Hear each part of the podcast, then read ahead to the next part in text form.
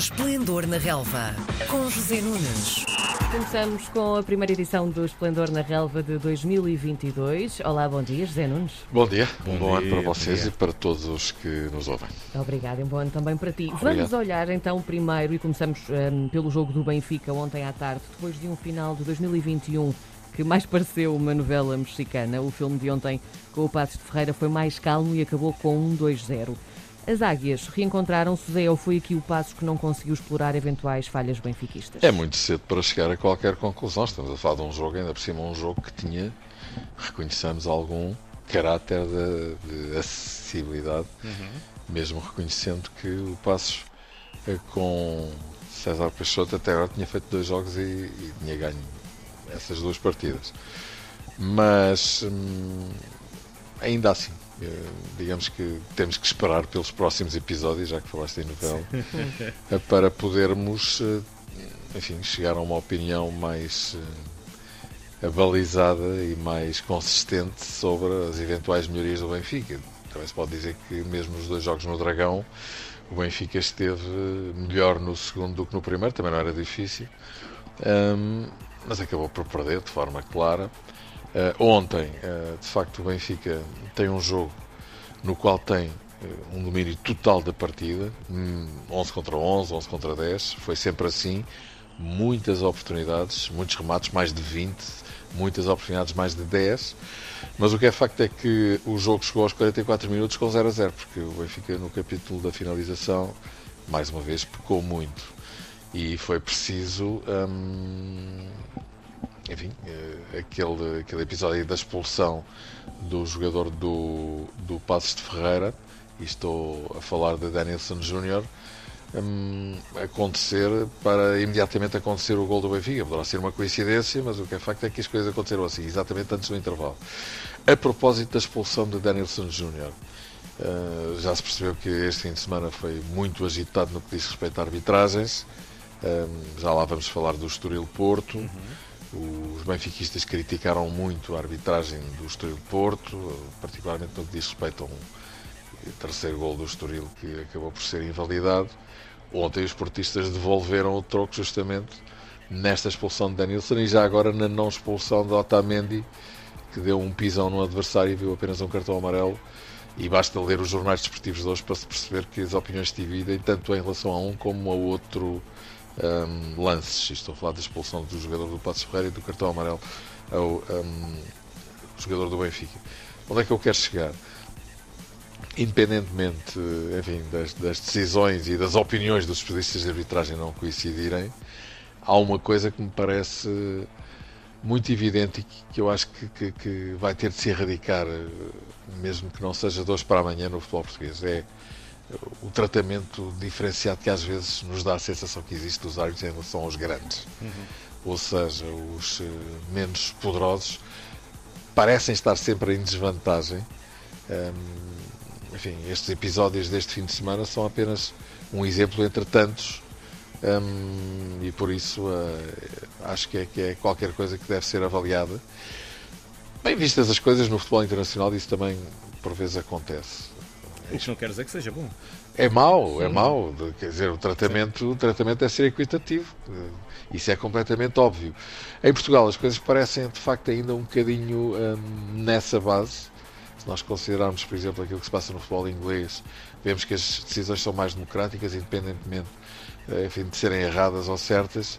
Aqui creio que seria desejável que isso acontecesse também. Bom, mas eh, feito este eh, parênteses, eh, direi que a vitória do Benfica é justa porque foi de facto a melhor equipa. Eh, foi aquela que teve muito mais oportunidades, muito mais remates e teve momentos até em que o seu futebol foi um futebol interessante, mesmo em igualdade eh, numérica. Eh, portanto, digamos que para responder definitivamente à, à questão que me colocaram, a ver nos próximos episódios se esta melhoria do Benfica vem para ficar ou não. O Benfica até tem um calendário, porventura, mais interessante nas próximas jornadas. Ahm, comparativamente aos grandes, por exemplo, Benfica, eh, Porto e Sporting, aos grandes rivais, vão se encontrar daqui a três jornadas. e o Benfica enfim, que já empreendeu este, esta aproximação ao Sporting por força da derrota nos Açores, da qual já vamos falar, uhum. poderá ter aqui uma oportunidade para seguir chegando, mas uh, para já foi uma vitória normal, digamos, frente ao Passo Ferreira no Estádio da Luz. Se fosse noutros tempos, ou seja, antes da taça da Liga ficar resolvida em janeiro, ia dizer-se que o Porto era o campeão de inverno deste ano. Acabou a primeira volta no primeiro lugar isolado, graças a esse deslize do Sporting, de que já vamos falar daqui a pouco. E também a vitória suada conseguiu em casa do Estoril. Para quem só tivesse visto a primeira parte do jogo, como foi o meu caso, Zé, eh, esta história ia parecer-lhe estranha. Que evolução é que as duas equipas tiveram ao longo dos 90 minutos? Pois, o Estoril faz uma grande primeira parte, o Porto não. Uh, o Porto, uh, aliás. Um já não é a primeira vez que o Porto não entra muito bem uh, nos jogos. Olha, por exemplo, nos jogos com o Benfica entrou, entrou, uh, particularmente no jogo da Taça de Portugal. Mas neste caso o Porto a dominar, o Estoril a dar o, enfim, esse domínio com, com, com, com estratégia mas o Porto a não conseguir situações de perigo, exceção feita a Luís Dias, que realmente está uhum. num momento de forma inacreditável foi obviamente o homem do jogo, esteve em todas, marcou um gol, deu os outros dois. Um, praticamente, não vou dizer que ganhou o jogo sozinho, mas foi um jogador absolutamente determinante e já não é a primeira vez que acontece, como sabemos, já aconteceram muitas vezes uh, este, esta, esta situação de Luís Dias levar praticamente a equipa às costas, mas uh, a primeira parte do estudo é muito boa. Um, marca dois golos uh, e o jogo parece quase perdido para o Porto. A segunda parte do Porto já não teve absolutamente nada a ver. Foi uma segunda parte muito forte. É de facto uma equipa que tem uma vontade e uma raça que são quase inigualáveis. Um, e, e, bom, acabou por chegar à vitória mesmo no minuto 90. Uhum. Situação que faz com que uh, a equipa, o grupo, ganhe ainda mais motivação, mais ânimo em função da forma como uh, chegou a essa mesma vitória. também aqui neste jogo, enfim, a tal questão que já falei há pouco, não vale a pena estar agora a repetir, também aqui as opiniões se dividem. Há árbitros que acham que o gol foi bem anulado, outros que acham que não, mas hum, enfim, independentemente disso, o Porto faz realmente uma grande segunda parte frente a um Estoril bastante forte e que lhe criou imensos problemas. E insisto, a primeira parte não tem nada a ver com a segunda, e foi na segunda que o Porto foi à procura dos três pontos com três gols marcados, eh, que obviamente lhe dão insisto, grande ânimo e grande moral para o que aí vem. Ora, a grande surpresa aconteceu nos Açores, ao fim da tarde de sexta-feira. O Sporting, que estava invicto nas competições nacionais, foi travado pelo Santa Clara e isto também depois de os Leões estarem por duas vezes em vantagem. Qual é que foi aqui a chave do sucesso? Dos açorianos ou talvez a chave do insucesso do Sporting, Zé? Bom, da mesma forma que o Porto ganhou por 3-2, o Sporting perdeu por 3-2. Uhum. Há aqui um denominador uhum. comum, que são as grandes exibições das duas equipas que os defrontaram, tanto o Estoril como o Santa Clara. O Santa Clara faz um grande jogo. No caso do Sporting, é, é muito estranho, não é? Porque esteve a ganhar por 1-0, esteve a ganhar por 2-1 e acaba por perder a partida. Hum, francamente, eu acho que há aqui... Hum, parece-me, aliás eu já tenho vindo a falar disto, eh, de algumas coisas desta parte, um ligeiro abaixamento da equipa de Sporting desde o derby, a altura em que atingiu um nível muito elevado e de lá para cá as coisas. Eh, o Sporting tem ganho, mas não tem mostrado a mesma consistência.